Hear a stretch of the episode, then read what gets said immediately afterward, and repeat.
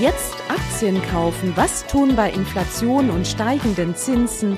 Wie tickt die Wirtschaft? Hallo und herzlich willkommen bei Focus Money Talks, dem Podcast mit Heike Bangert und Verena Sepp zu allen Themen rund um euer Geld.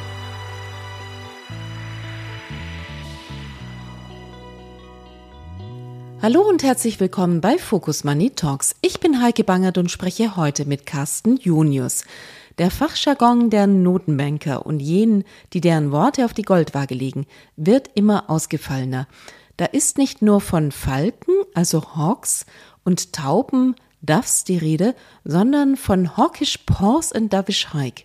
Was das bedeutet und warum es zum Ende des Konjunkturzyklus auch sonst auf die Nuancen ankommt, erklärt uns der Chefökonom des Schweizer Bankhauses Safra Sarasin.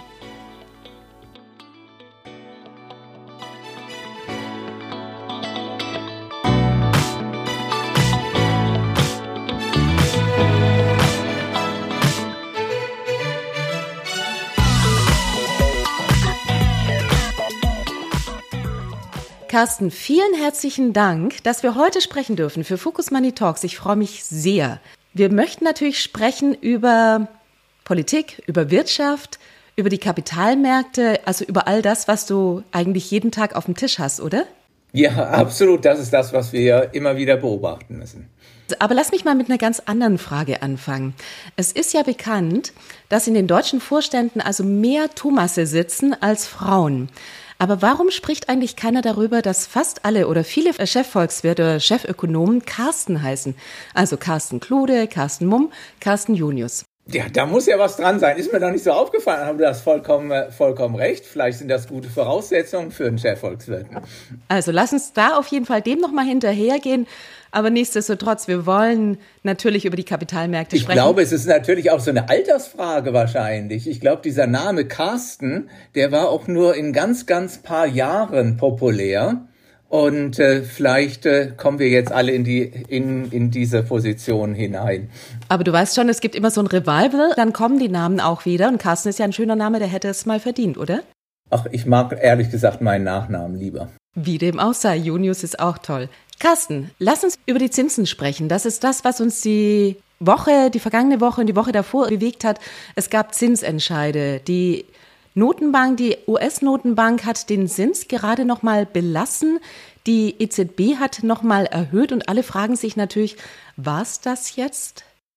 Also ich glaube, die Botschaften, diese, die wir diese Woche gerade von der FED, äh, von der Bank of England, aber auch der Schweizerischen Nationalbank bekommen haben, ist, äh, dass äh, wir wahrscheinlich keine zusätzlichen Zinserhöhungen mehr benötigen. Und ich glaube, das ist eine ganz, ganz gute Nachricht für die Finanzmärkte, denn dadurch nimmt der Gegenwind von der Zinsseite zumindest erstmal nicht zu. Du hattest ja geschrieben, es gibt die Hawkish Pause und Dovish Hike.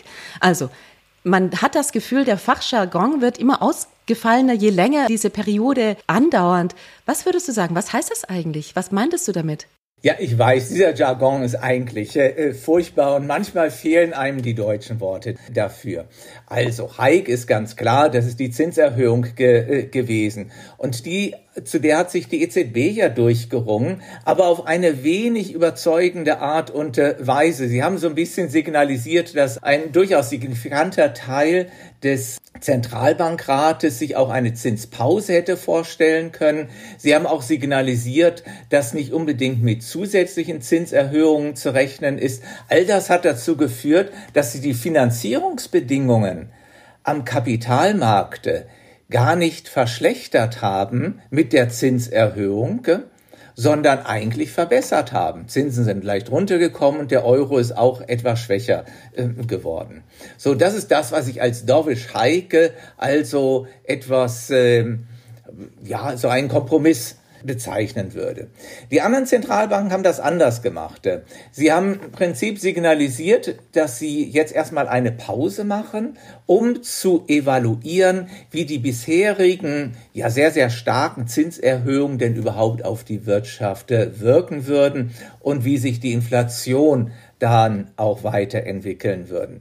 Und sie haben dann gleichzeitig gesagt, ja, wir sind aber trotzdem Gewehr bei Fuß, Das heißt jetzt nicht, dass die Zinspause, die bedeutet nicht, dass wir mit der Inflationsentwicklung komplett zufrieden sind.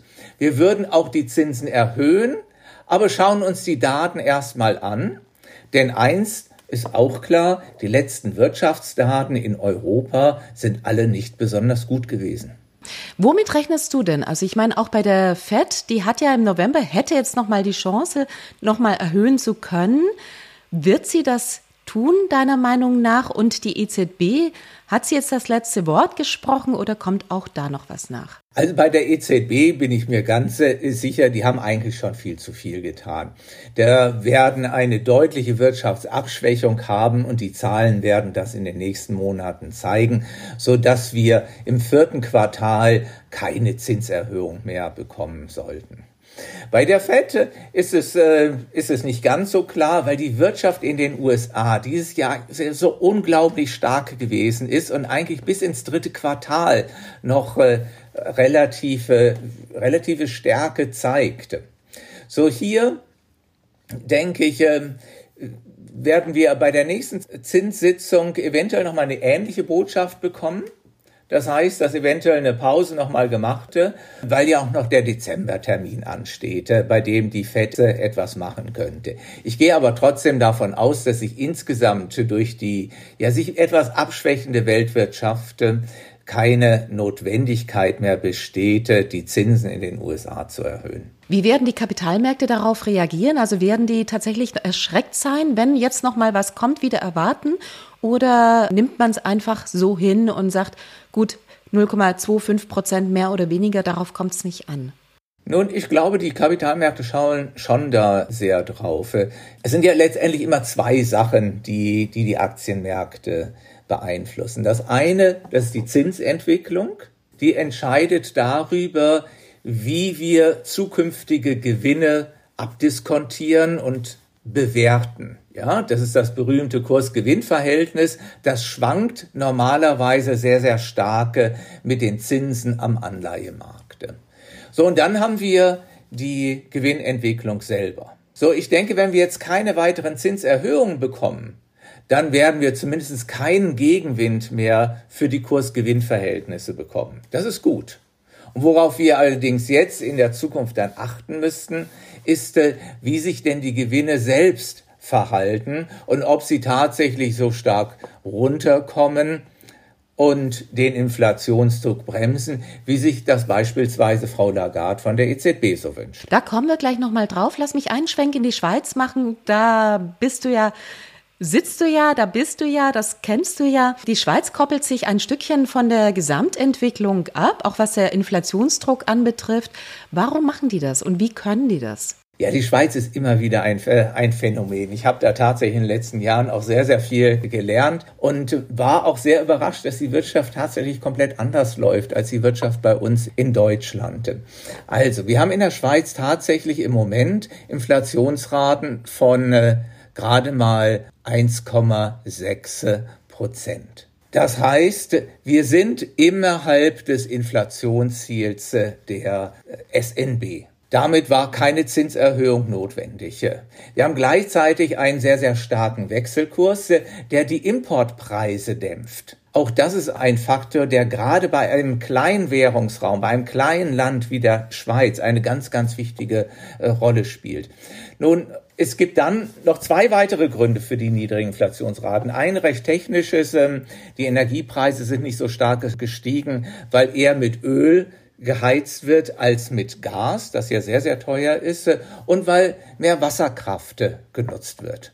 Und ein letzter Punkt, äh, die Löhne steigen auch nicht so stark an in der, in der Schweiz. Wir haben einen sehr, sehr viel flexibleren Arbeitsmarkt als in, äh, in Deutschland. Es wird viel, viel stärker auf die Notwendigkeiten der Unternehmen geachtet und all das hat dann die Inflation heruntergebracht und möglich gemacht, dass die SNB ihren Leitzins nicht erhöhen musste. Könnte es auch sein, dass die Unternehmen, natürlich Exportunternehmen in der Schweiz, mit einem starken Schweizer Franken schon lange umgehen können und dass sie eben tatsächlich Erfahrung darin haben, wie man in solchen Märkten sich bewegt, auch wenn es mal eben schwierig wird? Herke, das ist ein ganz, ganz wichtiger Punkt. Als kleines Land äh, haben die Schweizer Unternehmen sich immer wieder anpassen müssen an externe Schocks, an Wechselkursschocks, an Schwankungen der, der Weltwirtschaft. Es kommt in der Schweiz für viele Unternehmen gar nicht so stark darauf an, wie stark oder schwach die inländische Wirtschaft ist.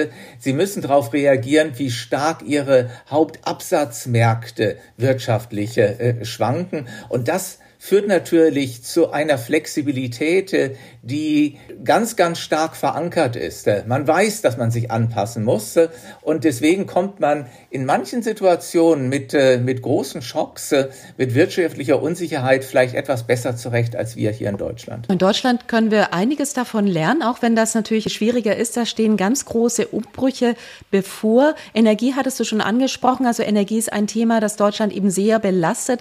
Es gibt weitere Umbrüche Umbrüche. Gerade Deutschland wird inzwischen als der kranke Mann Europa wieder gebrandmarkt. Man deutet mit nacktem Finger auf die schwachen Wirtschaftszahlen. Ist das berechtigt? Und hast du das Gefühl, Deutschland könnte diesen Umbruch schaffen? Also ich bin sehr optimistisch, dass wir den Umbruch schaffen können, denn ich halte uns für ein fantastisches Land. Wir sind innovativ, wir sind gut ausgebildet, wir sind sehr, sehr flexibel, aber wir müssen das auch wollen.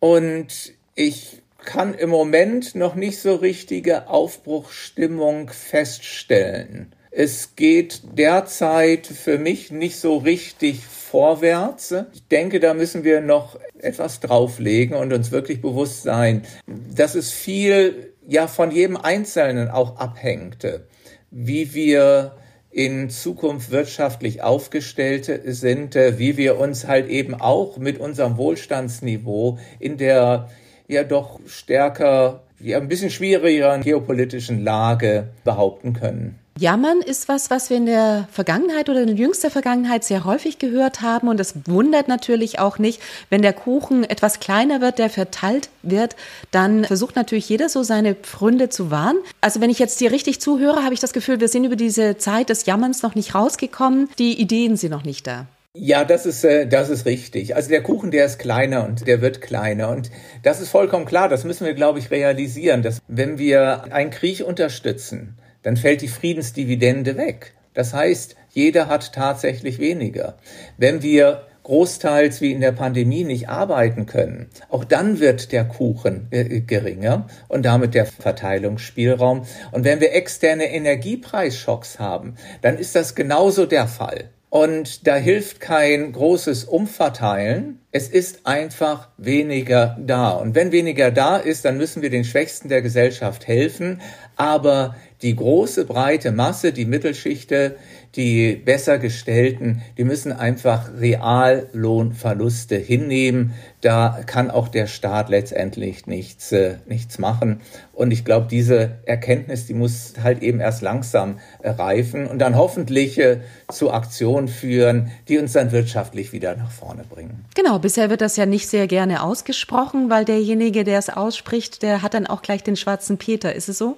Das ist so, das ist so. Deswegen habe ich es auch jetzt einfach mal, mal so gesagt, äh, dass einfach weniger da ist. Äh, ich würde es aber auch nicht unbedingt sagen, dass wir so viel jammern. Ich finde, wir sind sehr, sehr selbstkritisch in Deutschland und das sehe ich eigentlich eher als eine positive Eigenschaft an. Langsam beginnen zumindest im Hintergrund die Stimmen laut zu werden, das Ärmel hochkrempelns, genau das, was du gesagt hast. Wir müssen alle zusammenhalten. Und was sind die Herausforderungen, die wirklich gemanagt werden müssen? Energie hatten wir schon gesagt, was ist es noch? Ich denke da mal in Demografie, da gibt es ja doch so einiges. Also für mich ist der demografische Wandel ist äh, die Hauptherausforderung. Denn ähm, wenn wir weniger Leute sind, äh, werden wir weniger wirtschaftlich äh, stark sein können. Und diese wirtschaftliche Stärke brauchen wir auch, um umverteilen zu können. Das heißt, wir müssen unbedingt sehen, dass wir, dass wir Leute in die Arbeitsmärkte integrieren. Ich glaube, wir haben einige noch, äh, noch da. Wir haben auch noch Arbeitslosigkeit. Wir haben auch noch viele Einwanderer äh, da, die wir besser am Arbeitsmarkt nutzen können. Und ich denke, das ist ganz, ganz wichtig, dass wir das, das tun. Denn das Hauptproblem, das, äh, das ich hier sehe, ist, dass viele Stellen einfach nicht mehr besetzt werden können und die Wirtschaftskraft oder Wirtschaftsleistung einfach dadurch sinkt. Zwei Möglichkeiten, Zuwanderung oder technischer Fortschritt? Oder beides? Ich denke, wir werden, wir werden beides brauchen, aber wir müssen beides letztendlich aktiv angehen.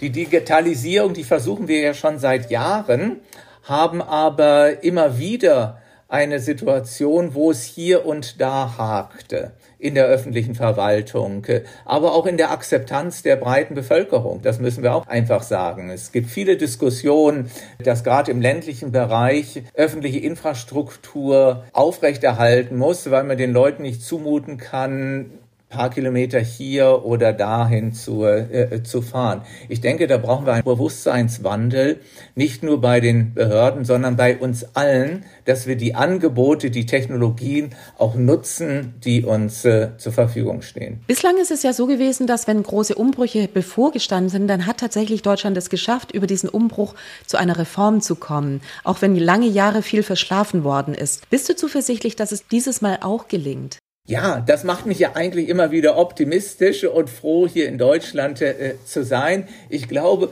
irgendwann verstehen wir das alle und dann können wir das alles äh, aufgreifen und angehen. Ich denke, dafür haben wir eine Gesellschaft, die sehr offen ist, die auch eher konsensgetrieben ist.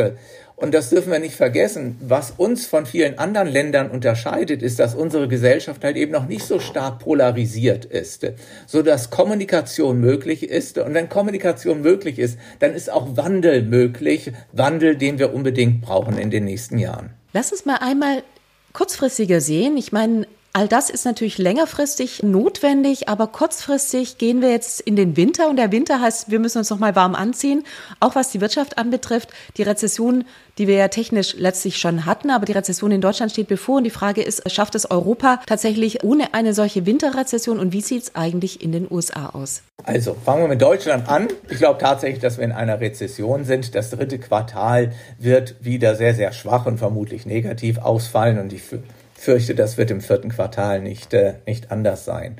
In Europa haben wir noch andere Länder, die deutlich stärker wachsen. Selbst äh, Frankreich, äh, Spanien sind, sind Länder, die das Wachstum nach oben ziehen. Österreich, Deutschland, äh, Holland äh, dämpfen eher das Wachstum.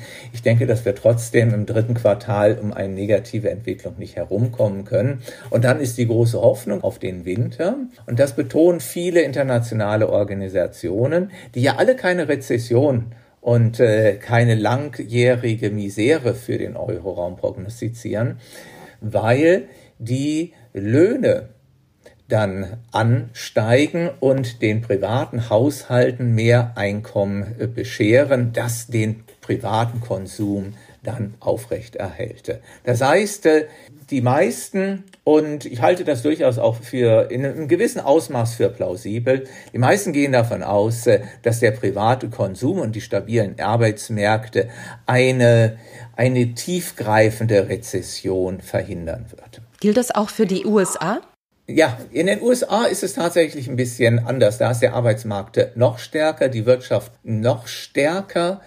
Und äh, hier werden wir, glaube ich, etwas Zeit benötigen, mit der, in der die, die Wirtschaft auf die extrem stark gestiegenen Zinsniveaus reagieren kann.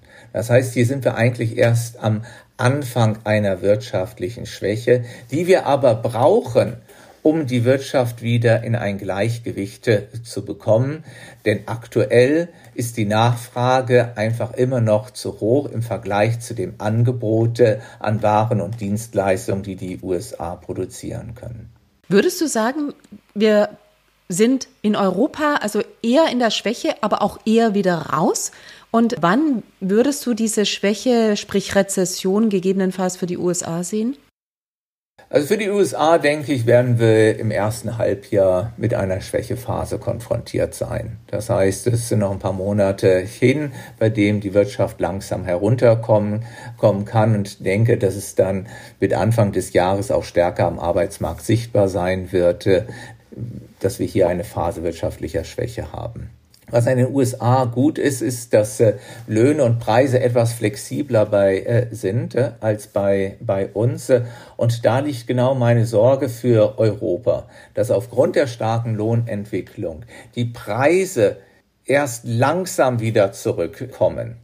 Und das ist sehr, sehr wichtig für die Europäische Zentralbank, denn sie kann tatsächlich ihre Leitzinsen erst dann kräftig senken, wenn sie sich sicher sein kann, dass wir das 2%-Ziel zumindest auf absehbare Zeit dann irgendwann erreichen können.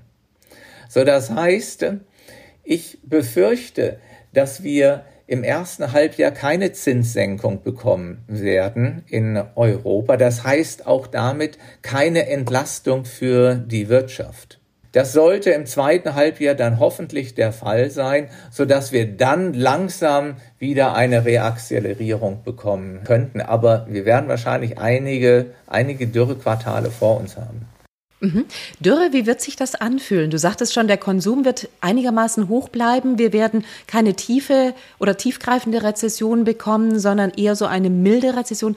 Wird sich das auch genauso nach Rezession anfühlen oder können wir darüber hinweg, beziehungsweise in welchen Sektoren fühlt sich das vielleicht jetzt schon als Rezession an? Ja, ich glaube, das ist tatsächlich ein ganz interessanter äh, Punkt. Die Rezession wird sich nämlich wirklich anders anfühlen als frühere Rezession. In den ganzen früheren Dekaden mussten wir immer Angst um unsere Arbeitsplätze haben. Und diese Angst, glaube ich, wird in dieser Rezession nicht mehr so ausgeprägt sein, weil wir ja die Erfahrung gemacht haben mit Arbeitskräfteknappheit, wie schwierig es ist, neue Leute zu äh, bekommen, die einzulernen, dass die im Unternehmen bleiben. Insofern glaube ich, dass äh, Unternehmen in dieser Rezession sehr, sehr vorsichtig sein werden, bevor sie jemand tatsächlich herauswerfen, so dass sich das für uns alle vielleicht gar nicht so schlimm anfühlen wird. Es wird aber schwierig werden für den Unternehmensbereiche und ich denke, die Aktivitäten, die am meisten leiden werden, das sind Investitionstätigkeiten in diesem, in diesem Umfeld, das heißt Unternehmensinvestitionen, aber auch Bauinvestitionen, die im Moment ja einfach sehr, sehr teuer geworden sind und auch schwierig zu finanzieren sind.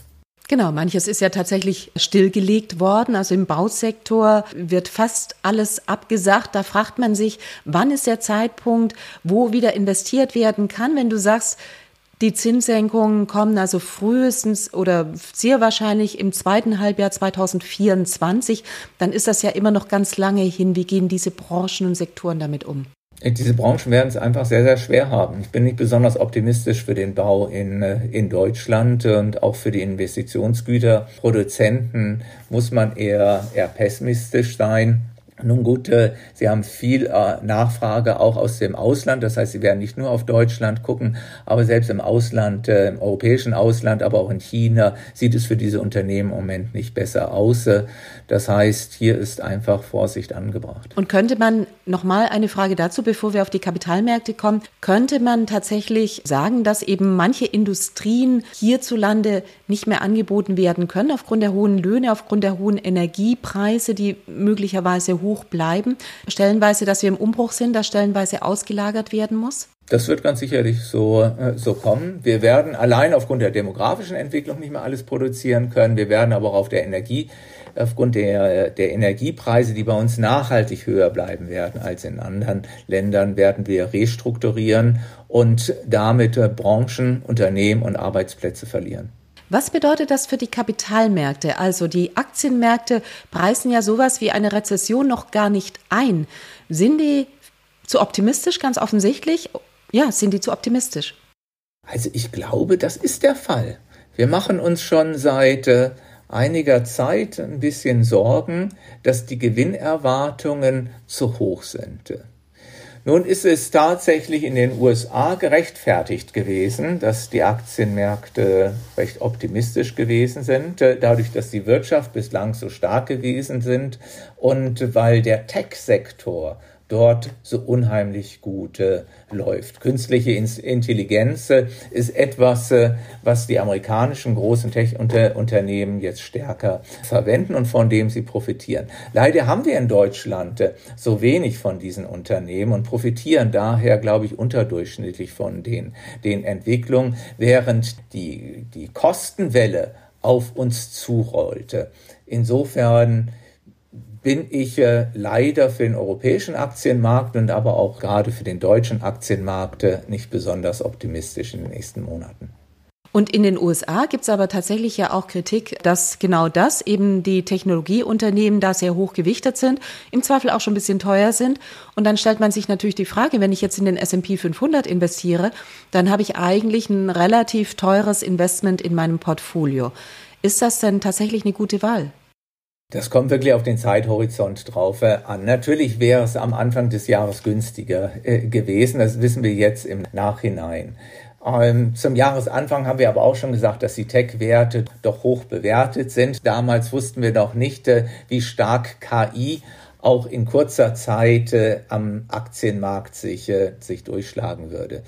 Ich denke, wir sollten im Moment vorsichtig sein, gerade auch beim S&P, gerade auch bei diesen Technologiewerten, wenn wir uns zutrauen, bei günstigeren Bewertungen dann auch wirklich zuzuschlagen. Und das ist jetzt eine wirklich sehr, sehr persönliche Sache. Viele Leute warten auf äh, die Flut von positiven Nachrichten, die ihnen das Gefühl gibt, äh, risikoloser investieren zu können.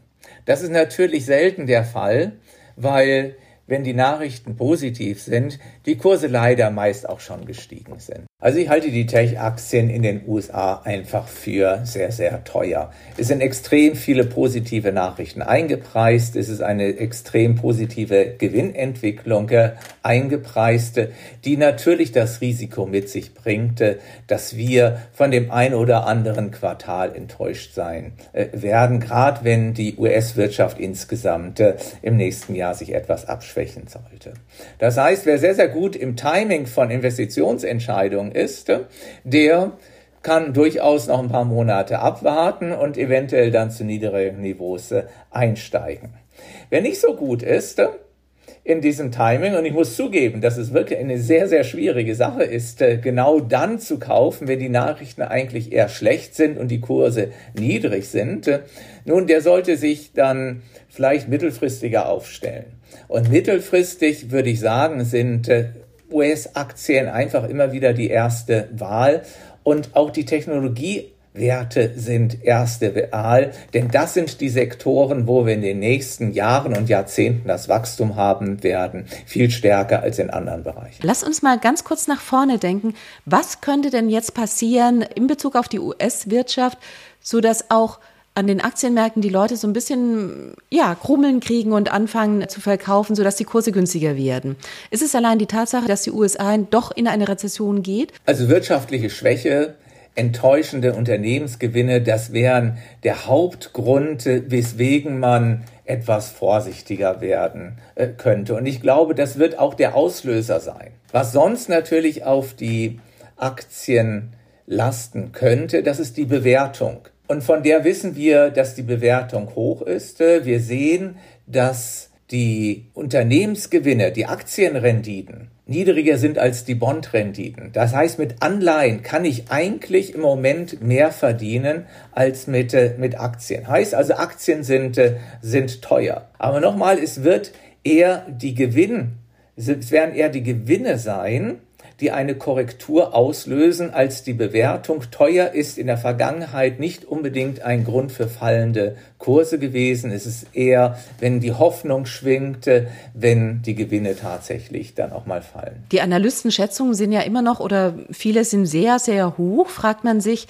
sind die eben nicht zu hoch und müssen die dann entsprechend nachkorrigiert werden? Ja, ich glaube, sie werden dann nachkorrigiert. Äh, aber wir müssen vorsichtig sein. Die US-Wirtschaft, äh, die hat uns das ganze Jahr bisher positiv überrascht. Das heißt, auch am Jahresanfang hatte man gesagt, Mensch, die Unternehmensgewinne, die sind ja schon wirklich beängstigend äh, hoch, müssen die nicht korrigieren.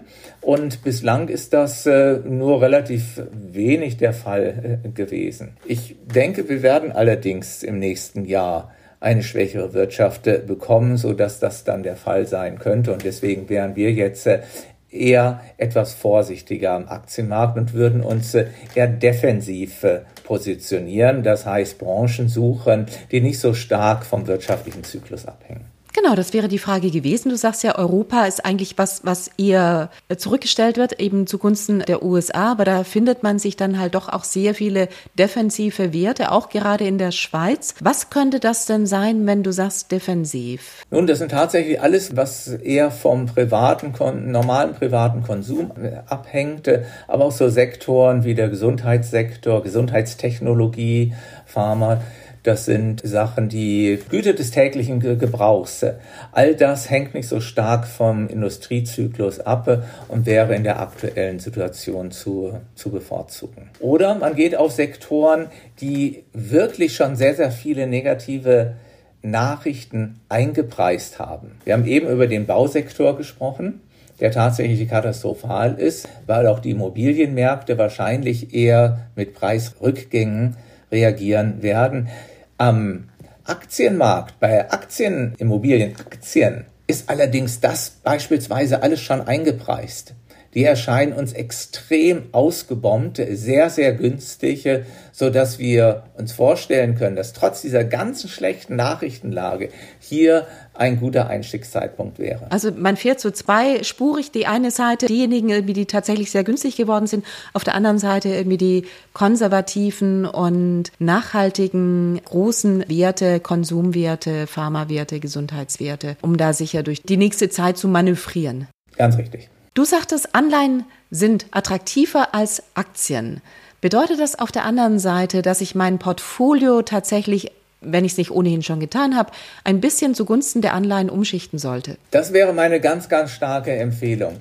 Viele Anleger haben sehr, sehr wenig Anleihen in ihrem Portfolio. Und ich denke, da könnte wirklich jede Anlegerin, jeder Anleger einfach nochmal durchgehen und schauen, ob äh, denn die Struktur des Portfolios äh, tatsächlich so ausgerichtet ist, äh, wie man das aktuell machen würde. Das heißt, weniger Cashbestände und mehr im festverzinslichen Bereich investieren. Es ist vollkommen klar, in den letzten zehn Jahren haben festverzinsliche Wertpapiere gerade auf Eurobasis sehr, sehr wenig Zinsen gebracht, in Deutschland sogar teilweise negative Zinsen. Da hat man keine Anleihen gekauft und die Liquidität, die man hatte oder das, was man nicht in den Aktienmarkt investieren wollte, hat man dann lieber Cash auf dem Konto liegen gehabt. Inzwischen gibt es aber höhere Zinsen. Und die können wir durchaus äh, aus mitnehmen und das müssen wir vielleicht wieder neu erlernen, uns Anleihen herauszusuchen, die attraktiv sind und die uns einen sicheren und schönen Cashflow bringen, der uns genauso erfreuen kann wie eine Unternehmensdividende. Genau, was für Anleihen sind das denn?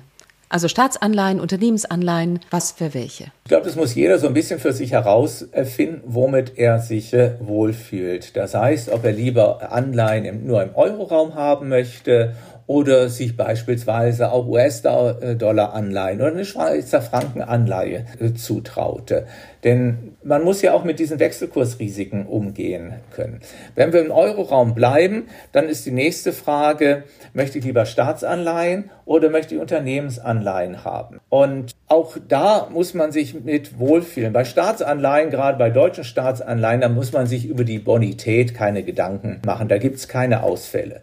Bei Unternehmensanleihen muss ich schon mich damit beschäftigen, dass ein Unternehmen halt eben auch ausfallen kann wenn die Wirtschaft in diesem Sektor sehr, sehr äh, schlecht läuft. So, und die dritte Frage, die man sich stellen musste, in welchem Laufzeitenbereich möchte man denn investiert sein? Das hängt jetzt ein bisschen davon ab, wie lange man das Geld entbehren kann. Wenn man da keine genaue Antwort drauf hatte, dann sollte man sich die Zinsniveaus äh, anschauen. Die höchsten Zinsniveaus kriegt man im Moment bei kurzfristigen Anleihen und die niedrigen bei längerfristigen Anleihen, die dafür natürlich über viele Jahre sicher sind. Ich würde hier mittlere Laufzeitniveaus bevorzugen. Das heißt, sichere Euro Anleihen äh, mit Laufzeiten von vier bis fünf bis sechs Jahren halte ich aktuell für sehr attraktiv. Und nochmal, irgendwie was Unternehmensanleihen anbetrifft, die haben natürlich auch das Risiko, wenn es dann tatsächlich zu Ausfällen kommen könnte oder wenn es irgendwo wackelt, dann betrifft das natürlich Unternehmensanleihen auch. Ja, und ich glaube, das ist das Risiko. Und Das ist für Privatanleger sehr, sehr schwierig zu steuern. Das heißt, persönliche, und so würde ich es eigentlich auch jedem anderen empfehlen, wenn wir uns Unternehmensanleihen ins Portfolio holen wollen, dann würde ich tatsächlich eher über eine Fondslösung investieren, als mir einzelne Werte herauszupicken. Das Währungsrisiko, das du angesprochen hast, also der Dollar ist schon relativ stark gegenüber dem Euro. Was sind deine Erwartungen für den Dollar? Was ist die Erwartung, irgendwie um das nochmal zu komplettieren, auch für den Schweizer Franken, wenn jemand sagt, das finde ich attraktiv? Der US-Dollar ist aktuell wirklich extrem teuer. Deswegen haben wir auch so viele amerikanische Touristen hier in, in Europa, weil es für die im Moment sehr, sehr günstig ist und zu Hause sehr, sehr, sehr, sehr teuer ist. Da gibt es natürlich Gründe für, und das ist die wirtschaftliche Stärke, das sind die hohen Zinsen, und die sollten zumindest in den nächsten Monaten dazu beitragen, dass der Dollar auch teuer bleibt. Aber mittelfristig sind diese Niveaus, glaube ich, nicht haltbar. Mittelfristig äh, würde ich immer auf den Schweizer Franken äh, wetten. Der hat in den letzten Jahren wirklich äh, ganz selten mal enttäuscht. Aufgrund der niedrigen Inflationsentwicklung wird er auch strukturell eher zu einer Aufwertung tendieren. Für mich ist das einfach der sichere Hafen, der der uns immer wieder zur Verfügung steht. Was muss in ein Portfolio sonst noch gehören? Also was äh, außer Aktien und Anleihen sollte ich noch dazu packen? Ich meine, das gibt Gold, Kryptowährungen, Rohstoffe. Was ist empfehlenswert? Ich glaube, auch hier muss sich jeder letztendlich wohlfühlen mit dem, was er hatte. Und manche Leute mögen Rohstoffe oder, oder Kryptowährungen als Beimischung. Äh, andere Leute fühlen sich mit Gold wohler. Für mich ist wirklich entscheidend, dass man selber ein Gefühl hatte, dass man ein gutes Portfolio zusammengesetzt hatte, bei dem man auch Wertschwankungen aussitzen kann und nicht den Fehler machte, den leider viele begehen, genau dann zu verkaufen, wenn die Kurse deutlich gefallen sind. Und das mache ich genau dann, wenn ich Assets gekauft habe, wenn ich Vermögensklassen gekauft habe, mit denen ich mich eigentlich nicht gut auskenne, die ich nicht wirklich gut, äh, gut mag und wo ich nur der Herde hinterhergelaufen bin. Das haben viele, glaube ich, im Kryptobereich äh, äh, gemacht und sind jetzt äh, enttäuscht. Aber es, manche haben das vielleicht auch bei anderen Sachen gemacht. Ich glaube, wenn man sich mit Gold wohlfühlt, dann ist das sicherlich äh, ein Bestandteil, den man im gewissen Ausmaße auch ins Portfolio mit aufnehmen kann. Allerdings äh, nicht als Hauptgewicht, sondern wirklich nur als Beimischung. Ich denke, Hauptgewichte, Aktien, Anleihen und eine gewisse Liquidität, äh, damit ist jeder gut aufgestellt. Also mit anderen Worten, ich sag mal, ist ein bisschen so wie Monopoly. Man muss sich irgendwie auf jeden Seiten ein bisschen was dazu kaufen, sodass man insgesamt nachher ein großes Portfolio hat und eben auch, was weiß ich, die großen, dicken Hotels und vielleicht auch die ganz kleinen. Ja, ganz genau. So äh, Turmstraße und eine Poststraße, vielleicht so ein paar Bahnhöfe. Das ist immer gut dabei zu haben, weil es gibt ordentliche Miete. Und wenn man das noch irgendwie mit dem Opernplatz oder der Bahnhofstraße kombinieren kann, um im Monopoly-Jargon zu bleiben, dann ist das einfach ganz, äh, ganz fantastisch.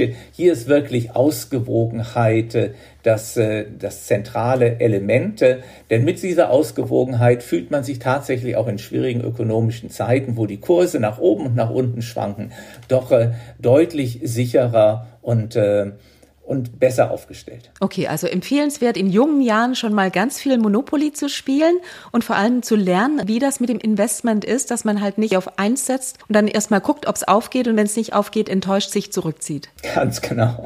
Nochmal eine Frage, was das Timing anbetrifft. Das ist ja das wirklich Entscheidende, dass viele tatsächlich eben kalte Füße bekommen.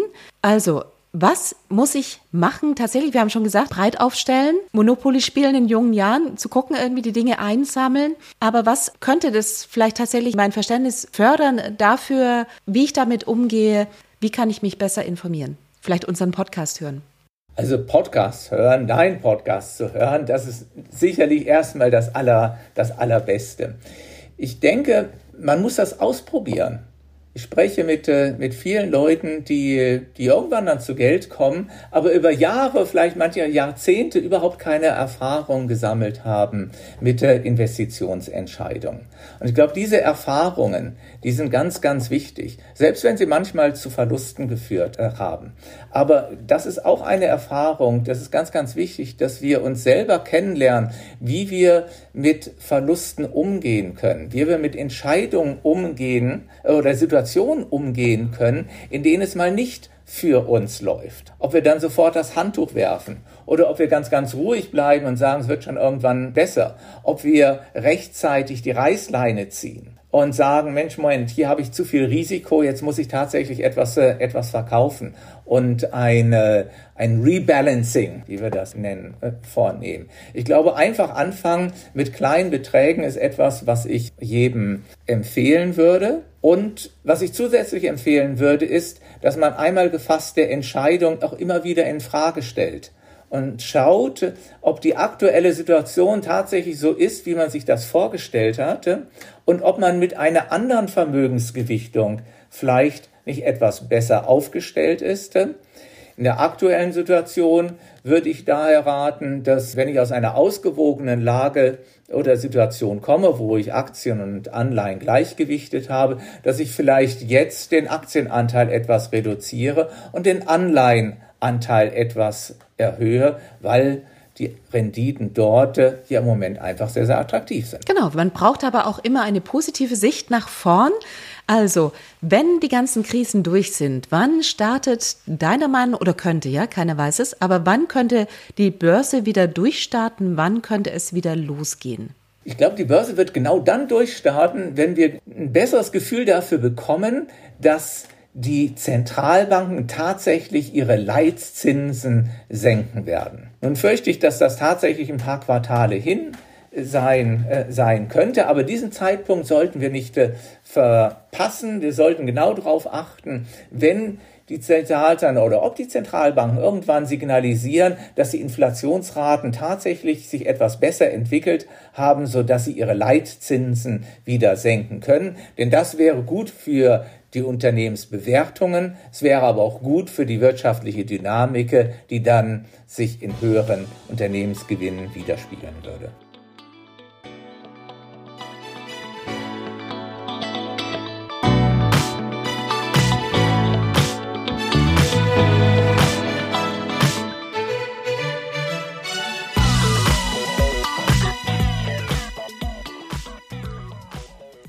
Also überprüfen, investiert bleiben und nach vorne gucken, wie es die Börse auch macht. Und ein bisschen was aushalten und nicht vorher abspringen. Tja, wenn das mal wirklich so einfach wäre. Damit sind wir am Ende der 48. Episode von Focus Money Talks angelangt. Euch vielen Dank fürs Zuhören und allen eine schöne Woche.